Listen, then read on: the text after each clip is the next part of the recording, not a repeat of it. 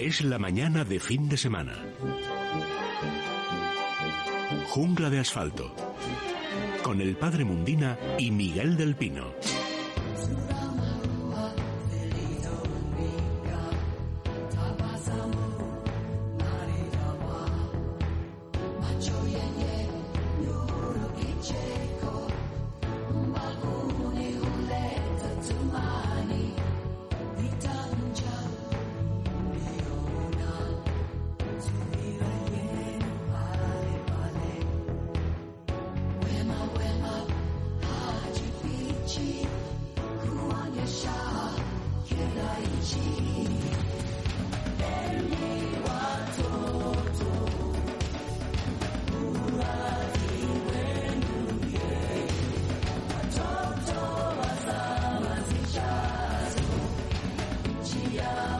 Son las once y un minuto de la mañana. Bienvenidos todos los buenos amigos de la naturaleza a este paseo por la jungla. Tranquilos, que no es la jungla de verdad, no es la, la de los peligros de las fieras.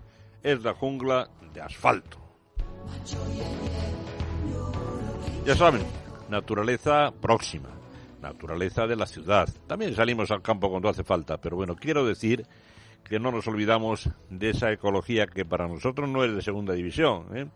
Del perro, del gato, de los pájaros domésticos, de las plantas en el hogar, en fin, ya nos conocen como siempre. Lo que nos van a permitir, o me van a permitir, es que hoy en estos especiales días veraniegos, pues sea yo quien en nombre de todo el equipo, de todos mis compañeros, les acompañe en esta jungla. No, no se preocupen que el Padre Mundina no nos olvida, también estará por aquí. Y en el control, también garantía de calidad. David Fernández. Hola David.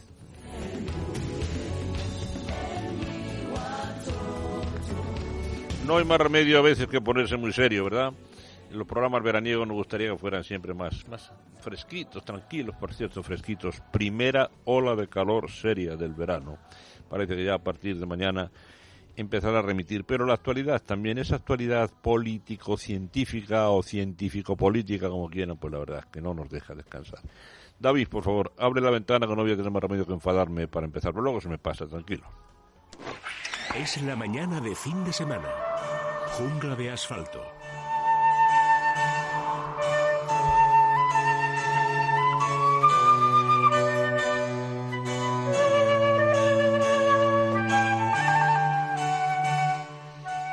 Pocas veces había tenido yo la sensación tan clara de que me estaban tomando el pelo como cuando he oído al ministro, señorilla, el otro día reconocer que no había existido nunca esa comisión de científicos que según ellos les asesoraba. Yo llegué en mi inocencia, la verdad es que algo me temía, algo sospechaba, pero llegué en mi fingida inocencia a pedirle, por ejemplo, que hubiera en esa comisión un veterinario, puesto que se trataba de una zoonosis, que hubiera un importante o unos importantes virólogos que los hay en España y de categoría, que hubiera expertos en, en microbiología, en fin.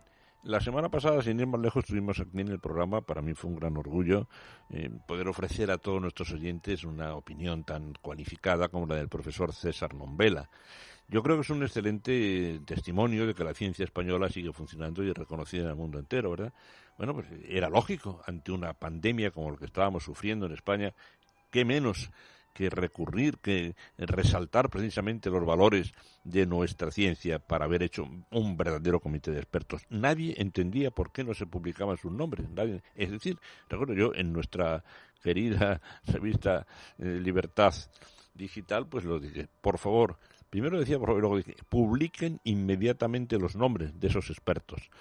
Pues bien, la, la señora ministra portavoz del gobierno llegaba, llegaba hasta, hasta decirnos sus cualidades, un equipo que era así, maravilloso, tal, ni que decir tiene el presidente del gobierno, claro.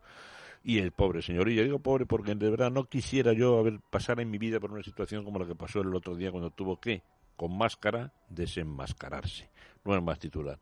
El ministro Illa, con máscara y desenmascarado, porque tuvo que reconocer que esa comisión no ha existido nunca lo cual me imagino que tuvo que ser muy duro, muy duro para él. Y repito, a mi edad creo que es la primera vez que a mí me toman el pelo de una manera semejante.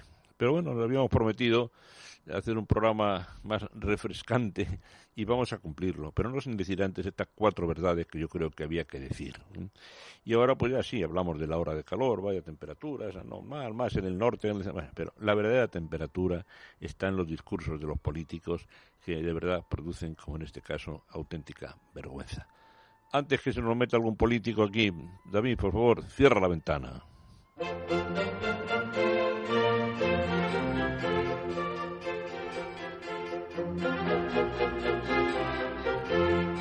Bueno, vamos allá, vamos a ponernos ahora ya naturalistas, que es lo nuestro. Están ustedes muy preocupados, ¿verdad? Yo lo comprendo. 42 grados en Bilbao. Hablamos con el doctor Picabea, ya saben, nuestro veterinario de, y estaba asombrado. Dice, Miguel, que tenemos 42 grados en Bilbao. Digo, aguanta, aguantar un poquito que en Madrid para eso estamos ya preparados. Y nuestros oyentes dicen, sí, claro, ola de calor, muy bonito, pero es que, ¿y nuestras plantas? que se secan, que esto no es normal. Tranquilos, tranquilos, que a pesar de los pesares, no nos olvida el Padre Mundina, ya lo verán, aquí está. Padre, buenos días. Muy buenos días, Miguel. En, ese momento se, se, acaba de oír ah, una respiración profunda, dicen nuestros oyentes. Está el Padre, está el Padre. Y seguro que nos va a dar muy buenos consejos, ¿verdad? Vaya hora de calor, Padre, y pobres plantas, ¿verdad? ¿Qué, qué nos tiene preparado? Porque hoy le necesitamos de manera especial, Padre. Bueno, hoy vamos a hablar de una planta, Miguel, que hace años, años, y hacíamos el programa juntos también en otro lugar. Son tantos años, padre, ya juntos, ¿verdad? Y yo hablando de esta planta que ahora diré un nombre, primero haremos una definición de la misma, se armó tal algarabía en las gentes aficionadas a las plantas que acudieron eh, a los viveros de aquí de Madrid y los viveros de Madrid pues no tenían la planta. Eh, algunos tenían alguna, pero que la tenían casi como propia por la belleza de la misma, la tenían eh, colgada en lo alto y decían, mire, no tengo más que esta, pero la tenemos nosotros como decoración. y los, hermanos San Valero de, de Valencia, que era el, los que tenían el vivero más, digamos, más, más fuerte de todo, de toda la geografía española, rápidamente tenían un camión a punto de, de salir y dijeron no, procuren, procúrenos un par de, de carris de la planta que les dieron el nombre y, y no salgan de ahí sin venir con esa planta. Bueno, el hecho es que cuando llegó esa planta les desapareció en casi en 15 o 20 días se quedaron sin ninguna. Vamos a definir la planta de hoy. La planta de hoy, el nombre suyo se llama Ceropegia. Ceropegia Vodi. W O O I. Vodi. D I. Ceropegia Vodi.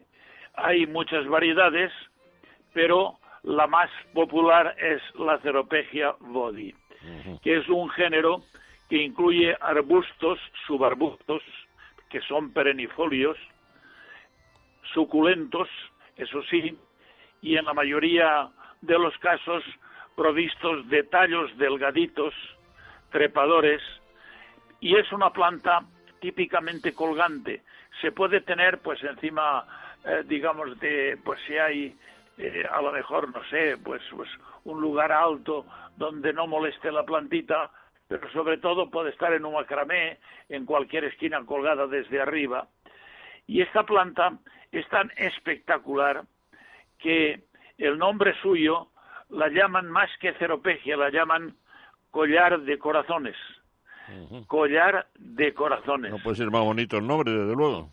Claro. También la llaman parra del rosario. Pues también es precioso ese nombre, claro que sí. Collar de corazones y también la llaman madeja de corazones para los americanos.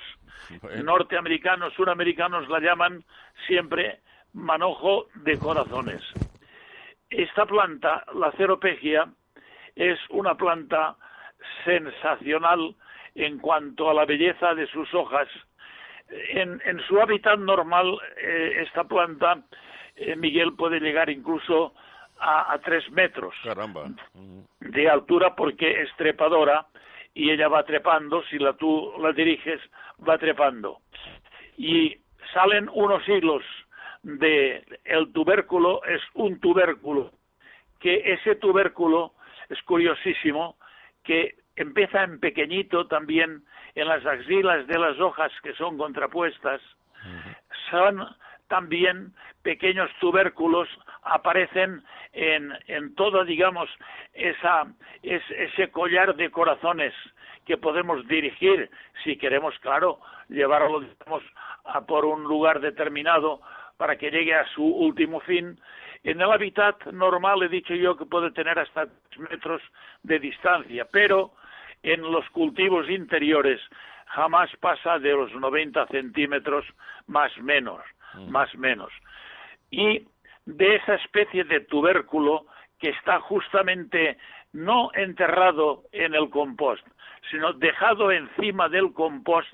Eso sí, el compost tiene que tener su humedad, pues del compost salen una especie de hilos que van enhebrando todas las hojas y las hojas son exactamente auténticos corazones. De ahí el nombre de collar de corazones, madeja de corazones para otros o parra del rosario para otros. Es realmente una planta muy espectacular. Lo ha sido siempre. De ahí que cuando yo de la primera vez hablé de ella y expliqué, eh, digamos, las bondades, porque es una planta que se acomoda muy bien a nuestros hogares, y no solamente que se acomoda bien, sino que además el aire seco también lo soporta. Si, por ejemplo, nos descuidamos en los riegos, pues también lo soporta perfectamente. Es una planta muy sufrida. Es una planta que procede de las zonas africanas, de zonas que son más bien muy poco dadas a las lluvias y por lo tanto es una planta suculenta porque trata cuando puede de almacenar el líquido necesario para cuando tenga momentos difíciles, pues tiene su eh, despensa, digamos, en la propia planta. ¿Me, permite, padre, una, un pequeño... ¿Cómo no? Claro que sí. Claro lo, curioso, lo que usted acaba de decir, que cuando uno piensa en plantas, pues eso, de climas muy secos y tal, dice, pues serán ahí plantas espinosas. claro, al revés, muchas veces guardan el agua siempre que pueden, ¿verdad? Y se hacen suculentas, es, es curioso. Parece lo contrario de lo que sería lógico, ¿verdad? Evidente, Miguel, todas las plantas que proceden de lugares donde el, el porcentaje de, digamos, de lluvias es, es ínfimo, las plantas todas tienen su peculiar forma de actuar, de manera que aprovechan enormemente hasta el relentín de la noche, también lo, aprovechan. Y cuando llueve, evidentemente que hacen acopio todo lo que pueden en toda la cabellera radicular y sobre todo si son bulbosas, pues el bulbo se hincha a más no poder. Evidentemente que si lloviera con mucha frecuencia, esto podría, podría, podría suponer que algunos de los bulbos podían pudrirse. de ahí que el bulbo, he dicho yo, que se coloca encima del compost sin meterlo dentro del, del compost, sino encima, que él ya trabaja y sabe lo que tiene que hacer. De ese tubérculo salen unas hebras que pueden llegar también a pues a 90 centímetros o más. En su hábitat normal llega muchísimo más. Y todo eso va enhebrando todas las hojas que van saliendo, que son auténticos corazones. He dicho que por eso le llaman collar de corazones, tiene distintos nombres según los lugares. Es una planta cuyo tubérculo es, digamos, eh, basal, eh, está en, en, el, en el más que basal, está encima de la base, digamos, de la maceta, es duro, es gris, es leñoso, es arrugado, está hecho, digamos, a todos los sufrimientos habidos y por haber, y puede llegar a medir hasta 5 centímetros por diámetro. Y estos tubérculos en pequeñito aparecen también en las axilas de las hojas que eh, lo podemos reproducir por semilla, porque también hay semilla para poderlo reproducir, pero es mucho más lento llegar al momento oportuno. ¿Por qué es tan importante, aparte del collar de corazones? Porque cuando llegamos al otoño, eh, esta planta produce unas flores que son realmente nada comunes, son como si fueran tubulares, eh, tienen una especial forma eh, de, de abrirse que le dan, aparte de la belleza de esas hojas acorazonadas, aparte de los tubérculos pequeñitos que podemos ver que a lo largo de, esas, de esos hilos que cuelgan en forma de collares, por eso se llama collar de corazones, eh, aparecen los pequeños tubérculos que son los que nos pueden servir para reproducir la planta cuando nosotros creamos oportuno. Está situada generalmente eh, todo en la superficie, digamos, del compost, de ahí que el compost, yo siempre aconsejo compost universal, porque aparte de la materia orgánica, pues tiene cantidad de turba, y la turba todos sabemos que absorbe unas 150 veces su volumen en peso de agua, por lo tanto, siempre tiene una humedad asegurada. En cuanto a las hojas, pueden tener un dos y medio a tres, eh, digamos, centímetros de ancho, son unas hojas preciosas y digamos que la, largueza mayor no llega a tres metros como pasa en sus lugares de origen, sino que tiene unos 90 centímetros máximo de, de, longitud. Pero ya, ya está bien, ya es precioso, 90 centímetros así de 90 centímetros, claro. Si la queremos eh, dirigir por algún sitio, porque como trepadora la podemos llevar. Pero lo bonito, Miguel, es que esté colgando encima de una estantería, mm. de una estantería, por ejemplo, en una esquina o en un lugar alto, para que ese collar de corazones cuelgue, porque no es que cuelgue uno o dos ramitas, es que a veces hace verdaderamente una cabellera toda de hojitas que son auténticos corazones y entre las hojitas podemos distinguir unas pequeñas prominencias que son los pequeños tubérculos que luego nosotros mismos, si la queremos reproducir, los quitamos con cuidadito y los podemos hacer lo mismo, poner encima de, por ejemplo, de un envase de yogur, pues puesto de compost universal, lo podemos colocar encima y esperaremos cuatro, cinco, seis semanas que ya él hará su función, siempre que tenga la humedad correspondiente. Hemos dicho la ceropegia, que en griego la llaman queros, que es igual que cera, mm. porque parecen hojas eh, de cera y los tubérculos parece que sea también un manojo de cera. Por lo tanto, es una planta que cuando decía yo al principio, nombré, la nombré la primera vez, pues se colapsaron, digamos, los viveros todos preguntando, oiga, que yo busco una planta que es colgante que se llama collar de corazones. Incluso pilló, claro, por sorpresa, a los viveristas que no tenían la cantidad que la gente quería comprar. Pero eso, padre, padre, perdone, pero eso eh, era frecuente. Yo recuerdo que había casi hasta un, hasta un espionaje entre los viveristas. ¿De qué planta va a hablar esta semana el padre Fundira cuando estábamos en televisión, verdad? Me llamaban de, de Valencia y de Barcelona ¿De qué planta va a hablar usted esta semana, padre? Yo les decía, de tal planta voy a hablar. Para hacer reserva en la tienda. también para que ellos pudieran estar preparados porque la gente acudía a comprar esas plantas. No digamos que al hablar del collar de corazones hoy y una planta tan espectacular como es esta, y sobre todo con todas esas hojas que son auténticos corazones, que caen, por ejemplo, pueden caer ocho o diez, eh, digamos, hilos como si fueran los hilos que se utilizan para, para hacer un collar, que están colgando lleno de hojas y de vez en cuando hay unas prominencias que son los tubérculos, realmente es espectacular. Pero más espectacular cuando llegamos al otoño y en esas mismas, digamos, hojas, en el en vez de las hojas, junto a ese hilo que cuelga, aparecen unas flores blancas espectaculares, manchadas de color rosa, que realmente dan un encanto especial a una plantita poco conocida. Las gentes que realmente son muy, muy amantes de la naturaleza sí la tienen, me consta, pero que muchísima gente, la inmensa mayoría, pues pasa de largo y solo en algún caso como el de ahora que hablamos de ella, pues bueno, el que nos haya oído dirá, pues hombre, me gustaría poder tener una planta collar de corazones. Ojalá que la pueda encontrar en un vivero. Pues padre, le vamos a regalar una, la vamos a buscar y le vamos a regalar una a nuestra querida compañera Carmen Carbonell que ahora mismo está aquí descansando un poquito ya con la satisfacción del trabajo bien hecho en el programa de don Luis del Pino hace un ratito. Y tiene, Padre, no, no, tiene el dedo verde, tiene las dos manos verdes, tiene aquí encima de las bueno de los mueblecitos aquí de los de la redacción. Es, muy amante de las plantas, pero que planta que cae en sus manos ya puede ser un trocito que se ha desprendido en no sé dónde aquello florece, así que necesita una planta de esta que se la vamos a buscar. Padre, contamos con usted mañana también.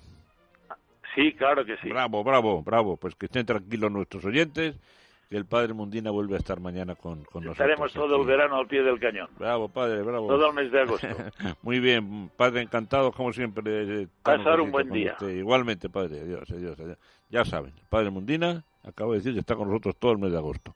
O sea que a sobrevivir. Decía, a veces lo he contado, decía un amigo nuestro que era de Córdoba, decía, las plantas son muy compañosas, decía, recomendando que el padre lo ha dicho también algunas veces, que cuando nos tenemos que marchar, en vez de dejar las plantas cada uno por un lado, tal, que las juntemos, que las juntemos. El padre Mundina algunas veces ha a decir dentro de la bañera, si tiene luz, por ejemplo, el cuarto de baño, entonces crean un microclima, sobreviven mejor varias plantas juntas que si se ponen por separado tal. Y yo creo que no se puede decir mejor, aunque yo no sé si la palabra figura en el diccionario o no, pero aquel amigo de Córdoba, eh, mi buen amigo Paco, decía, pongan la junta, que las plantas son muy compañosas. Pues ya, pongan las juntas, que estamos para eso en jungla de asfalto. Encantado le habla su amigo Miguel del Pino, en nombre de todo el equipo.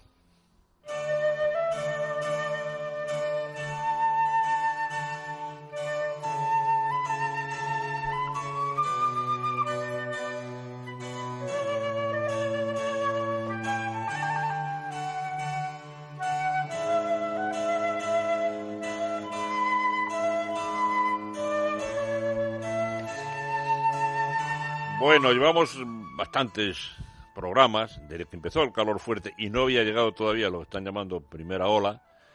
Llevábamos llamando la atención, o mejor dicho, recordando los consejos que nos dan a partir de las, de las notas de difusión de los colegios veterinarios. Ya saben que Jungla de Asfalto tiene una especial, un especial respeto y dedicación al mundo veterinario.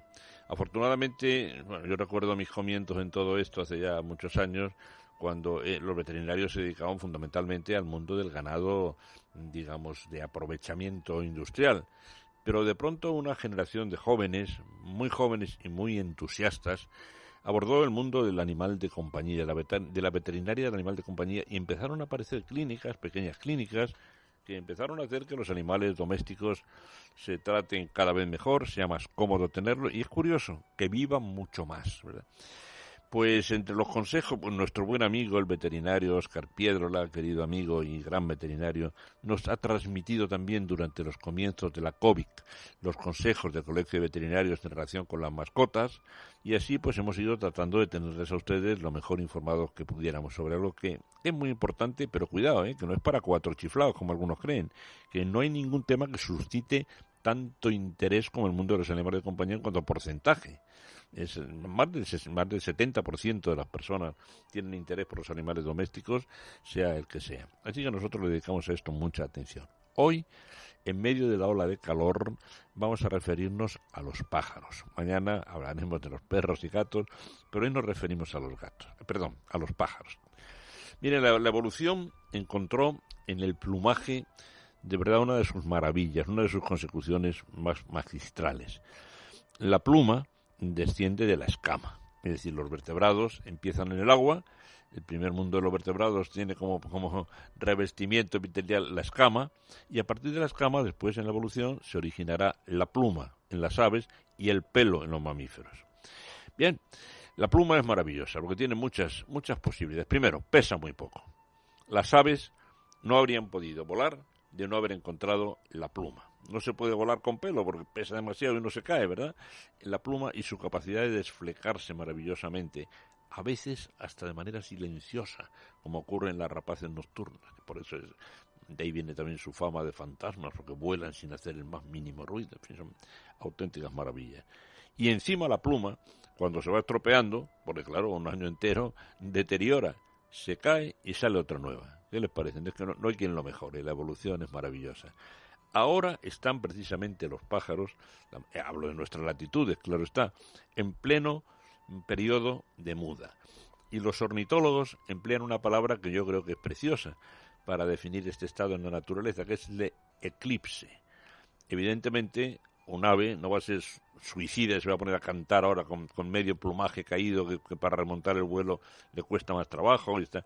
Lo que hacen es esconderse. Por ejemplo, en el mundo de los patos se habla de una palabra específica, mancones. Está manco, el pato está manco. Se le han caído plumas de las alas y bastante tiene con remontar el vuelo y pasa el día escondido entre los carrizos, allí donde puede, ¿verdad?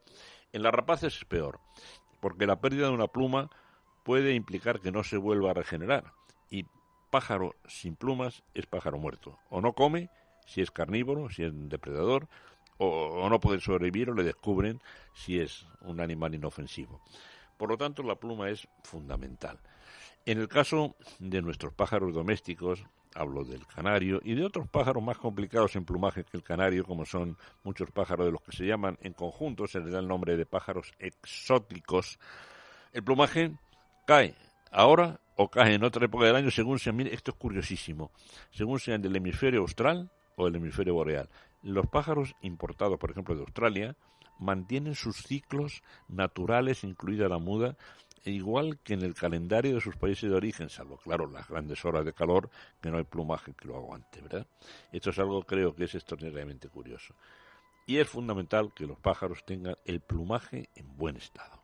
Ahora, cuando cae la pluma, nuestros pájaros dejan de cantar. Y entonces llamaban nuestros oyentes, Miguel, que tengo un canario tal que cantaba maravillosamente. Y yo ya empezaba a sonreír como diciendo, tranquilo, que volverá a cantar. Cuando me hacían esta pregunta en verano, ¿verdad?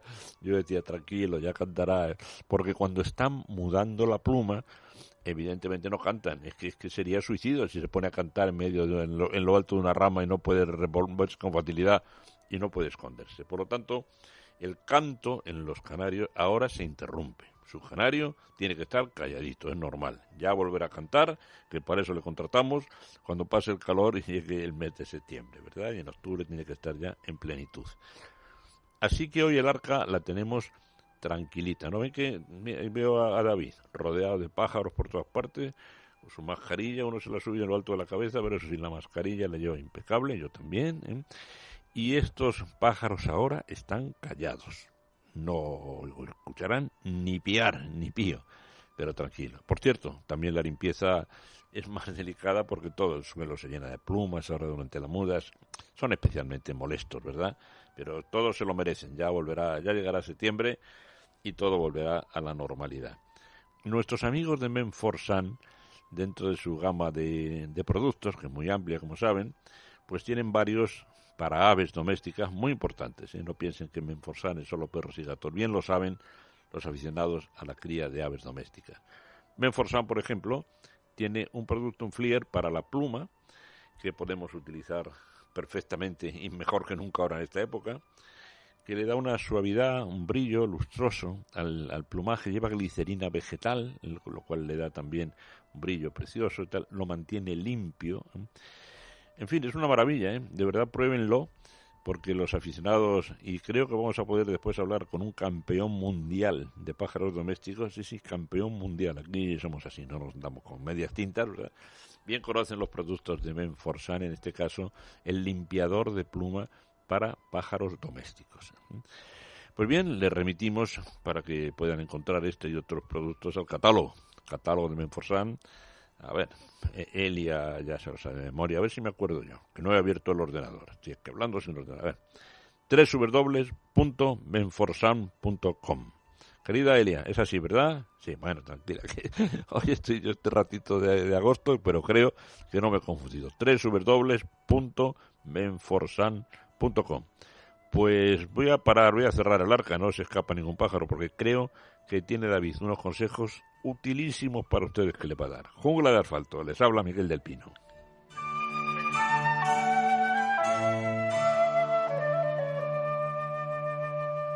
¿Quieres que tu mascota esté guapa y se sienta bien? Menforsan, la marca líder en cosmética natural para tus mascotas, soluciona todas las necesidades de higiene y limpieza de nuestros fieles amigos. Todos los productos Menforsan están registrados y garantizados por Laboratorios Bilper, fabricante homologado y certificado desde 1958. Puedes encontrar los productos Menforsan en pajarerías, tiendas especializadas y clínicas veterinarias. Descubre los productos más naturales y el catálogo más completo del mercado. www.menforsan.com Está cansado el sol de tanto y tanto caminar, se va, se va. Corrían los años 70 cuando los artistas melódicos italianos arrasaban en nuestras listas de éxitos. ¿Dónde está el pasado que fue? Y es que están todos, Richard Cochante, Nada, Claudio Baglioni, Nicola Di Bari. Basta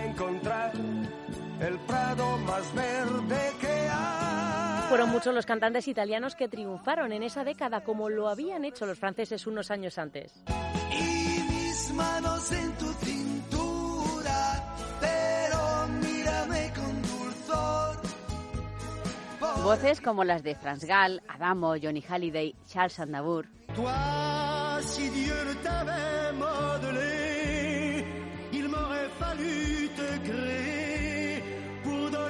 La música francesa había creado un estilo único que conquistó al mundo.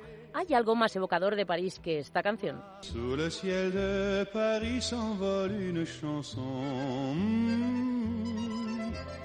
Elle est née d'aujourd'hui dans le Hoy traemos a la radio una colección que reúne la música francesa que más ha triunfado aquí en nuestro país y también, por supuesto, la música italiana más increíble. Con. Entra in questo amore buio, Son tres discos que hemos titulado Italia y Francia cantan y solo están disponibles a través del teléfono 902 29 10 29 y de la web musicadesiempre.com. 60 temas imprescindibles para los oyentes más exigentes.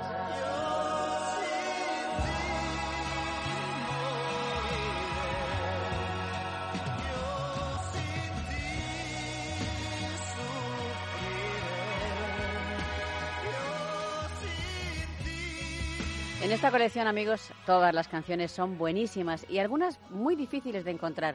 Hoy las pueden conseguir por solo 33 euros más gastos de envío en la web musicadesiempre.com o llamando este número 902 29 10 29.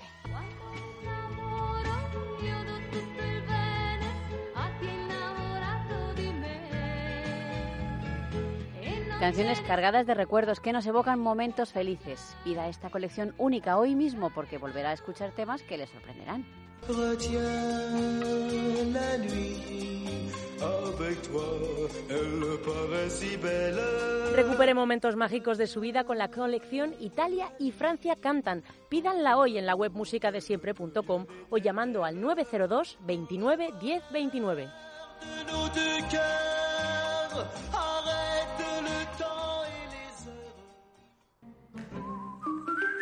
El agua del grifo suele llegar en perfectas condiciones, pero a veces arrastra partículas que se depositan en tuberías y maquinaria y que originan averías. Te proponemos una solución muy económica. Se llama Masical. Hablamos de ello con Antonio Ruiz. Buenos días, Antonio. Hola María, muy buenos días. Bueno, tratar el agua con nuestro dispositivo Masical aporta grandes beneficios para todo. Por ejemplo, para los electrodomésticos, que van a funcionar mucho mejor, para la limpieza diaria, para la higiene personal y sobre todo, claro, para nuestra economía.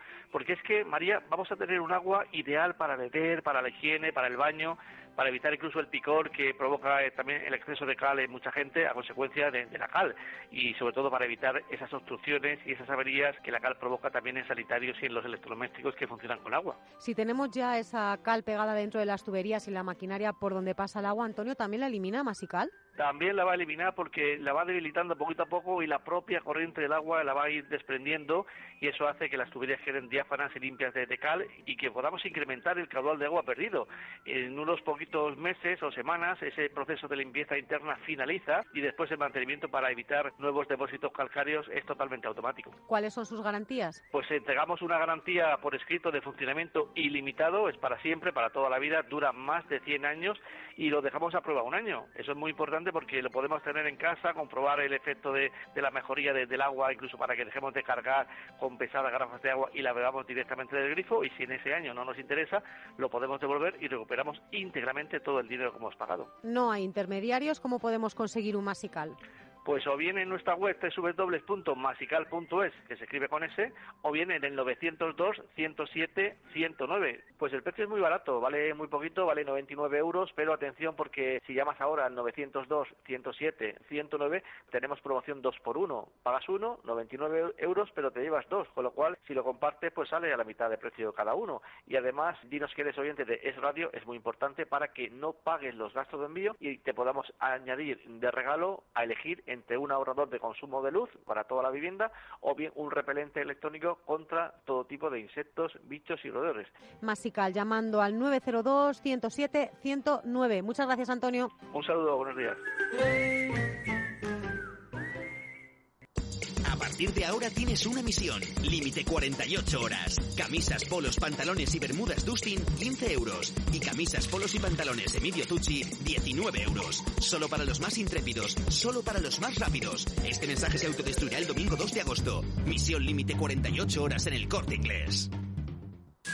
Colacel Antiox es el antioxidante más eficaz. Para la piel y articulaciones. Y lo demostramos. Aporta proteína de colágeno que aumenta la masa muscular y vitamina C que potencia la formación de colágeno. Y es realmente eficaz porque se asimila más del 90% de sus componentes. Colacel Antiox, mucho más que colágeno. Mundo natural.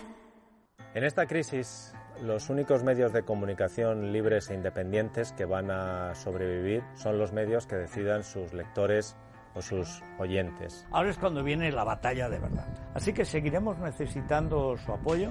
Porque eso nos ayuda a seguir informando, a seguir estando ajenos a las presiones del gobierno. Cualquier ayuda, por pequeña que sea, es para nosotros vital. Tenéis un enlace en la cabecera de Libertad Digital. Donde podrán encontrar una pestaña específica donde se explica cómo colaborar con nosotros, bien mediante alguna donación, bien haciéndose socios del Club de Libertad Digital. Ya ha habido mucha gente que ha colaborado de esa manera. Entra en Libertad Digital, busca el enlace con la palabra colabora y apóyanos. O llama al 91 409 4002. Colabora. Colabora. Colabora. 91 409 4002. Nosotros, como siempre, lo vamos a dar todo. Colabora. Recuerda, con Mundo Natural tus complementos alimenticios, alimentación bio y cosmética natural en tu casa en 24 horas. Pedidos en parafarmaciamundonatural.es y por compras superiores a 70 euros regalo seguro. ¿Quieres que tu mascota esté guapa y se sienta bien? Menforsan, la marca líder en cosmética natural para tus mascotas, soluciona todas las necesidades de higiene y limpieza de nuestros fieles amigos. Todos los productos Menforsan están registrados y garantizados por Laboratorios Bilper, fabricante homologado y certificado desde 1958. Puedes encontrar los productos Menforsan en pajarerías, tiendas especializadas y clínicas veterinarias. Descubre los productos más naturales y el catálogo más completo del mercado. www.menforsan.com es la mañana de fin de semana. Jungla de asfalto. Bueno, ya han visto que cumplimos nuestras promesas y que los consejos que tenía por ahí David para ustedes son sencillamente excelentes. Habíamos nosotros recordado al hablar de nuestros amigos, especiales amigos de Menforsan, ese producto, ese flier para mantener la base de glicerina vegetal, para mantener la pluma de los pájaros perfecta. Pero imagínense si le diéramos ese producto, por ejemplo, a un pájaro que tenga todos los colores del arco iris y sus derivados. Imaginen un pintor que quisiera hacer un cuadro cualquiera y tuviera una paleta gigantesca donde no falta un solo tono de los malvas, los amarillos, los oros, los rojos granate, los, eso, el pájaro original. Pero no digamos si le sumamos también sus mutaciones. Estoy hablando de un pájaro relacionado, lógicamente, como siempre, es un pájaro de Australia. Australia y su descubrimiento se relacionan siempre con el ornitólogo John Gould, que fue quien llegó a aquel paraíso y dijo, pero Dios mío, si esto no es una maravilla y no se conoce nada. John Gould puso su nombre al diamante de Gould. Sin duda ninguna, el pájaro más bonito del mundo, es que no hay, no hay comparación. Pero, además del diamante de Gould, hay todo un enorme grupo de pájaros que se conocen como diamantes, sobre todo porque las crías, cuando abren el pico para incitar en los padres el reflejo de la, de, de la deglución para darles de comer, como decimos vulgarmente, muestran en el interior del pico unos puntos luminosos, bueno, luminosos, muy coloreados, que parecen focos de luz, y los padres quedan hipnotizados, dicen, pero ¿cómo? Za, za, za, za, za, za", y alimentan a sus, a sus polluelos. Se llaman en conjunto diamantes, y hasta hace años eran una rareza, pero hoy día proliferan hasta las asociaciones dedicadas a ellas, como por ejemplo la Asociación Eritrura. Hace una semana pues tuvimos una amabilísima eh, comunicación de don, Jos- de don José Manuel Serna Ayela, presidente de la Asociación Eritrura. Y tenemos muchísimo gusto en saludarle en hablar con él. Ya verán cosas más interesantes y poco conocidas sobre estos pájaros nos va a contar. José Manuel, muy buenos días. ¿Qué tal? Hola, buenos días, Miguel. Un placer estar en tu programa. Lo mismo, lo mismo digo, lo mismo digo. Si es que yo voy a utilizar una palabra que a mí me gusta mucho, no es despectiva, es que los pajareros cuando empezamos a hablar de lo nuestro, ¿verdad? Es que nos volvemos sí, sí. locos, ¿verdad? Sí, sí, sí. Bueno, es maravilloso. Es un mundo maravilloso. es Maravilloso. Es, es algo que a mí me apetece contagiar, pero como me ha dado tantas satisfacciones en mi vida, pues me apetece compartirlo. Y, y, por ejemplo, yo conozco España entera de mi casi de mi adolescencia gracias a los canarios, que yo iba como juez recorriendo toda España y tengo mm, cientos de amigos entre los que espero pasar a, a incluirte, José Manuel, gracias al mundo Sí, de sí. los pájaros. Ya- ¿Qué es? Desde hoy ya está. Muchas gracias. ¿Qué es la asociación Eritrura? No, eh, vamos a ver. El, el género Eritrura es un grupo de, de aves, como tú bien has explicado antes. Muy bien. Y la asociación, no, lo que lo que pertenecemos, en mi caso, es al, al Club Español de Criadores del Diamante de Gull. Del diamante de Gould, efectivamente, que- del que estaba yo hablando Celebramos- maravillas y creo que me quedo corto. Sí. Eritrura es un género que también cultiváis mucho los aficionados a los Sí, exóticos. sí, a mí me encanta. En mi aviario la mayoría de, de- de aves que hay son del género Eritrura. Eh, eritros, oura, como tú bien sabes mejor que yo, rojo del griego eritros y oura cola, eritura, es como le llamaron, por precisamente esa característica que suelen tener estos pájaros, que tienen casi todos la cola roja. Ujú. Y yo me he lanzado a la piscina hace un momento diciendo que el diamante de Gould es el pájaro más bonito del mundo. ¿Alguna eritrura es capaz de, de hacerle sombra o no? En cuanto a la variedad de color, no, ninguno. Pero... Los hay pájaros que son preciosos, que pertenecen al género Ujú. como por ejemplo el rey de todos ellos, que es el, el diamante regia, el royal, que se le suele llamar, que es de, de las islas de Vanuatu, en, con- en concreto, antes Nueva Hébridas. Y bueno, eso casi lo descubrieron los españoles, porque estuvieron por allí, por, la, por aquel archipiélago, y que lo confundieron con Australiasia, que era como le pensaban llamar a, a este gran continente, con la I intermedia de la casa de Austria. Y Sí, se quedó en Australia al final, pero bueno, era Australia. Qué Una curiosidad. Yo siempre digo, o muchas veces digo, José Manuel, que cambiando de hemisferio, si nos vamos al, al sur de los Estados Unidos, Mm. si el gobierno español de aquellos tiempos, hablo del siglo XIX, principios, si hubiera Sí. apoyado a los colonos españoles cuando los dejó indefensos allí ante las sublevaciones de los comanches, digo yo que hoy los jóvenes norteamericanos llevarían sombrero cordobés en vez de llevar los jóvenes españoles gorra de béisbol, ¿verdad? Pero en fin, esa es otra. otra- Diamante de Gull muy bien podría haberse llamado diamante español. Pues mira, Y ¿sabes lo en, que te vez digo? de, en vez de los motivos de aquella expedición de encontrar el continente que estaba, que se, vamos, que tendría que hacer contrapeso a Europa, Asia y América, ¿no? En el sur, el hemisferio, el hemisferio sur. Oye, ¿y ¿por qué no le llamamos diamante español de Gould? Y ya está. nos Es que, es que, es que estuvieron allí. Antes, pues fíjate, 164 años antes que llegara John Cook a- los españoles estuvieron allí. Claro, Una expedición de, de- de Felipe III y Margarita de Austria que patrocinaron aquello. De momento nos, nos vamos a conformar. Nos conformamos con tenerlos en casa. en casa, y, en cuanto, y en cuanto al apellido español, pues bueno, recordando que todos los canarios del mundo, y mira que hay en todos los Sí. países del mundo, todos tienen su origen en nuestras preciosas Islas Canarias. Y recordando por otra parte que ya tenemos nuestro timbrado español, canto español y raza española, bueno, nos conformamos con eso en los canarios. Vamos con los diamantes. sí. Vamos con los Bueno, pues los diamantes. Eh, la, la verdad es que en el grupo Eritrura hay unas particularidades eh, muy, muy, muy interesantes. Todos tienen, como tú bien has explicado antes, los fotóforos luminiscentes en las comisuras del pico, y de ahí su nombre de diamantes.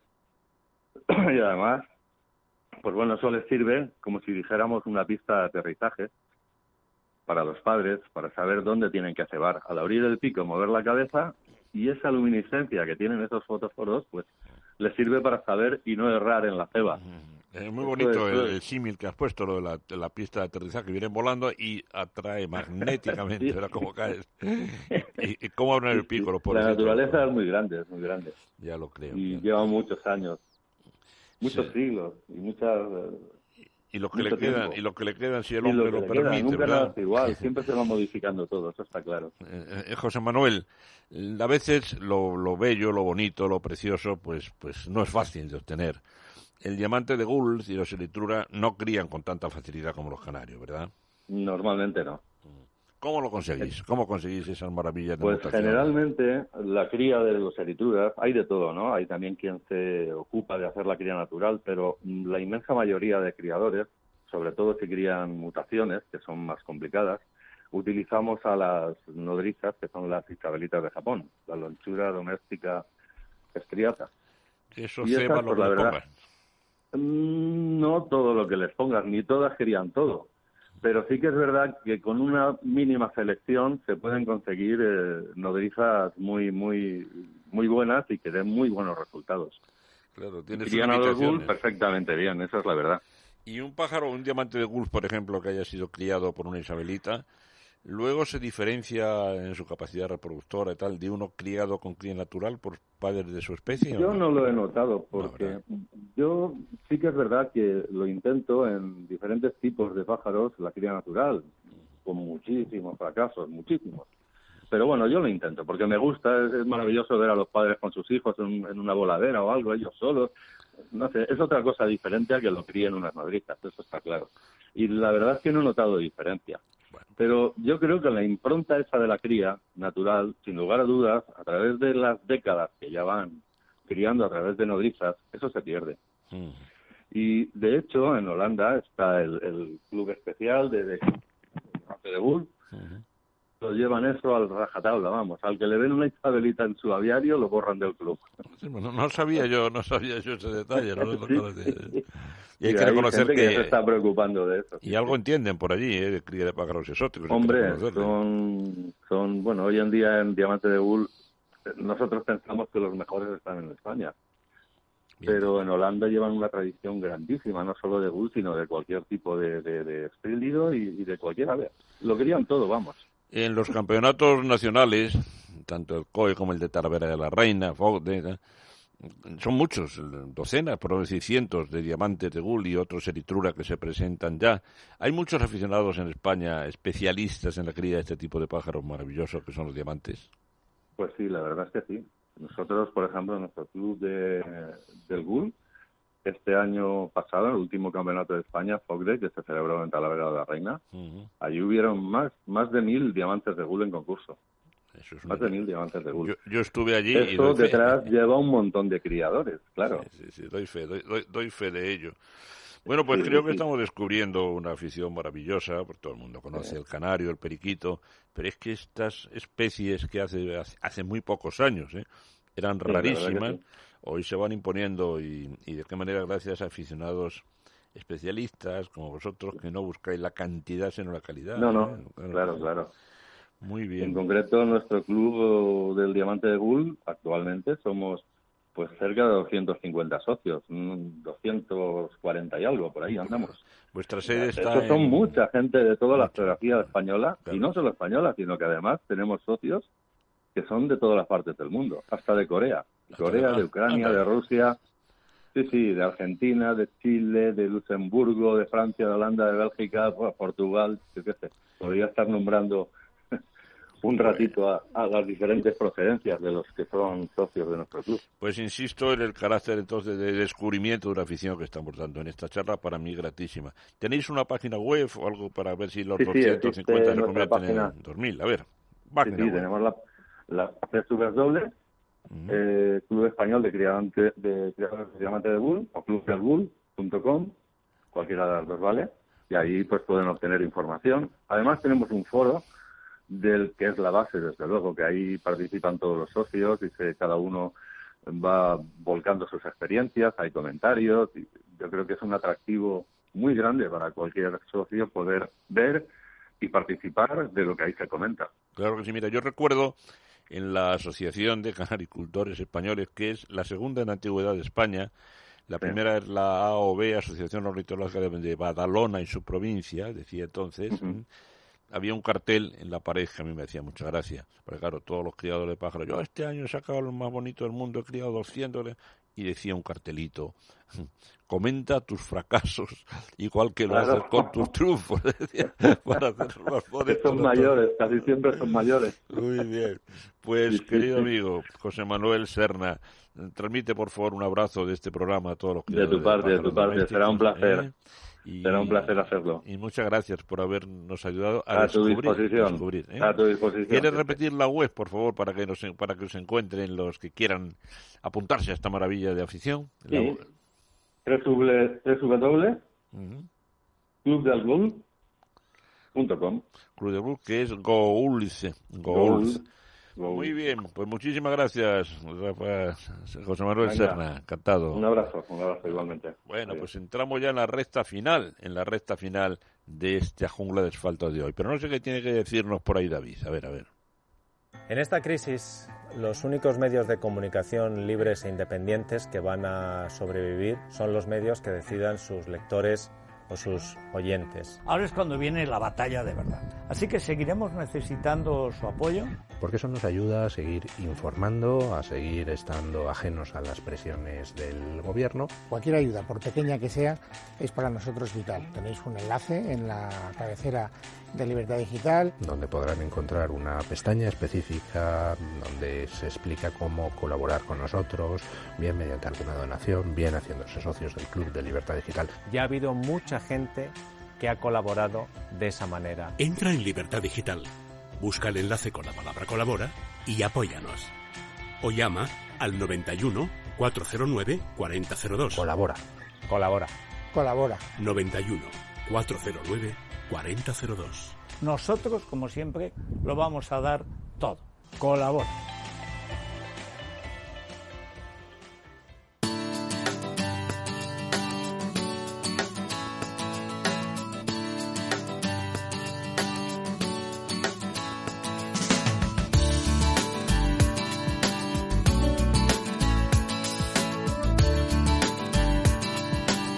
Ahora que cambiamos de mes, prácticamente no queremos que nuestros oyentes se pierdan un repasito a una revista que es la decana de la prensa ambiental. Ya se dice pronto, ¿eh? Recuerdo ahora mismo en 400 y pico número, una barbaridad ya, siendo mensual la revista. Su director, Rafa Serra, es buen amigo de este programa y no es una, lecturita. Todos los meses, ¿verdad?, nos deja ojear un poco. Yo le digo, no, no, no la, no la desojes del todo, porque Kerkus trata de abrirse paso en la cabecera de los kioscos allí a codazo limpio con las revistas de otros temas, ¿verdad? Parece que no es posible hoy, está en Galicia, sabemos que está en Galicia Rafa Serra, y lo que sí les prometo a nuestros oyentes es que si hoy no podemos hablar con él, lo haremos con mucho gusto mañana, porque mañana tendremos otra edición de Jungle de Asfalto. Mientras tanto, permítanme que les recuerde algunos consejos que nos dan los colegios veterinarios, tanto de Madrid como de Barcelona. Primero, la crisis del calor. Nos recuerdan estos colegios veterinarios que los perros y los gatos no sudan. Sin embargo, el gato tiene un mecanismo de casi de, falsa sudoración, que es lamerse. lo mismo que el botijo. El botijo rezuma agua y al evaporarse el agua se enfría. Pues el gato que no tiene glándulas sudoríparas como otros mamíferos, como nosotros, por ejemplo, se lame, se lame, se lame constantemente la piel, el pelo, y al evaporarse esa saliva, pues consigue un efecto de, de refrigeración. El pobre perro lo tiene más difícil. Solución, abrir la boca. ¿Y de qué manera, verdad? Yo no soporto. Cuando paso, hace un momento cuando venía la emisora, y todavía era temprano, cuando veo un perrito con la lengua afuera, siempre le hago una caricia. Y digo, ¿qué pasa, hombre? Hace calor, ¿eh? Y te miran así como diciendo, sí, como qué bien me has entendido. Sacan la lengua, eh, quieren mostrar toda la mucosa bucal, que es por donde ellos transpiran. Tienen otro mecanismo complementario, pero pequeñito, que son unas glandulitas que están entre los dedos. ¿eh?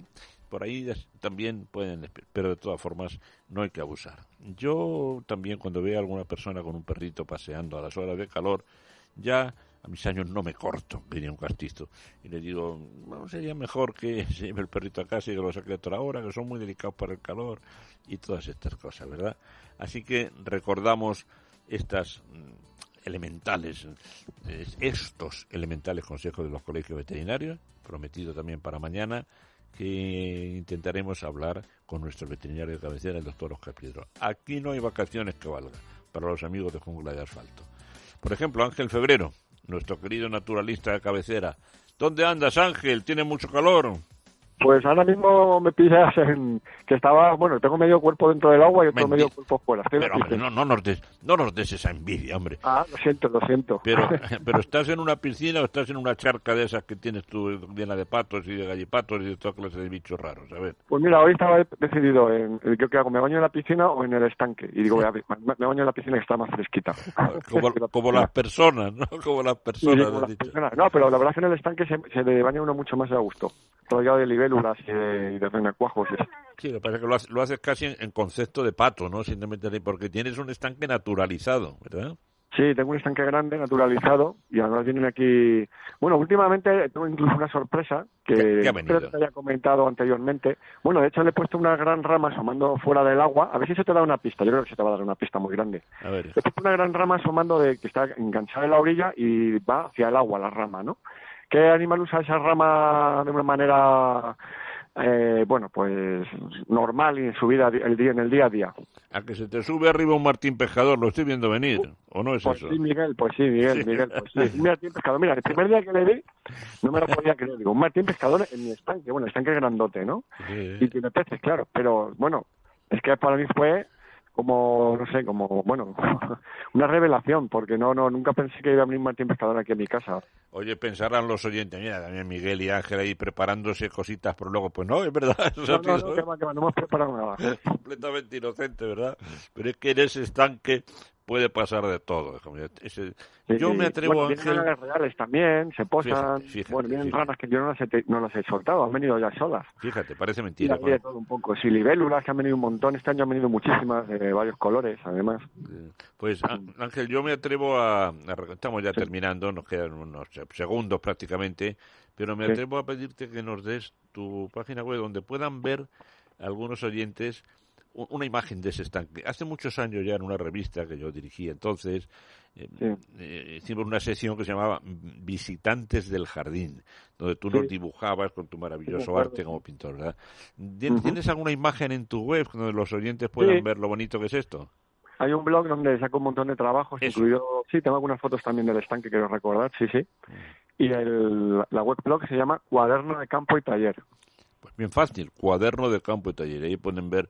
Yo creo que, que lo de tu estanque va a ser contagioso. Que muchísimas personas Pero- que tienen pero- van a poner, ¿eh? más o menos parecido. ¿eh? Espero porque ayuda mucho a la fauna local. De hecho, vienen un montón de aves a beber agua, muchas, muchas, jilgueros, verdenones, bueno, de todo, palomas, torcaces, tórtolas, bueno. Y a bañarse también vienen, a bañarse, pero sobre todo ahora en verano a beber agua. En primavera vienen más a bañarse, vienen mirlos, incluso los mirlos se bañan incluso con el hielo. Rompen el hielo de la orilla en pleno invierno y se bañan. O sea, que les encanta bañarse incluso en esas épocas tan frías. Qué O sea, que no son nada perezosos para lo del agua. Y sin embargo, ahora en verano vienen sobre todo a beber, vienen a beber. Pardillos también vienen mucho, bueno, de todo. Pues querido Ángel, muchísimas gracias. Repite, ¿cómo era? Eh, cuadernos de, ¿cómo era? Dilo tú, dilo tú. Cuaderno de campo y taller. Cuadernos de campo y taller. Ángel Febrero, naturalista y artista. A veces nos enfadamos cuando tenemos que denunciar cosas. Hoy, mira, ahí en tu charquita, en tu piscinita y calladito, hoy, estás- hoy ha sido buenísimo. ¿eh? Hoy, hoy es buenísimo no me he metido con la política local, ni autonómica, ni, ni estatal. Bueno, todo el tema del medio ambiente, ya sabes que en este país todavía queda mucho por, por No, hacer. no te preocupes que ya he puesto yo al principio al ministro Illa a caldo, ¿Sí? que diría un castizo. Ah, qué bien. Sí, tienes que faltar a los políticos porque hay muchas leyes y no se cumplen ni la mitad en general, de verdad. Bueno, Medio- medio ambiente, por desgracia. Ah, No, no seas malo, relájate ahora. Haz, haz Sí, el- haz la plancha un poquito. Y muchísimas gracias y un fuerte abrazo y hasta muy pronto. Ángel Febrero, naturalista de guardia. En Jungla de Asfalto. Y hasta aquí hemos llegado, ¿verdad, querido David? Hasta aquí hemos llegado. Pero no se preocupen. Mañana vuelve Jungla de Asfalto a la misma hora, a las 11 de la mañana, y aquí estará en nombre de todo el equipo su amigo Miguel del Pino. Un saludo muy cordial y, por favor, sigan estas sencillas indicaciones. Ponga un estanque en su vida, por ejemplo, que lo va a pasar muy bien. Un abrazo a todos los oyentes. Hasta mañana.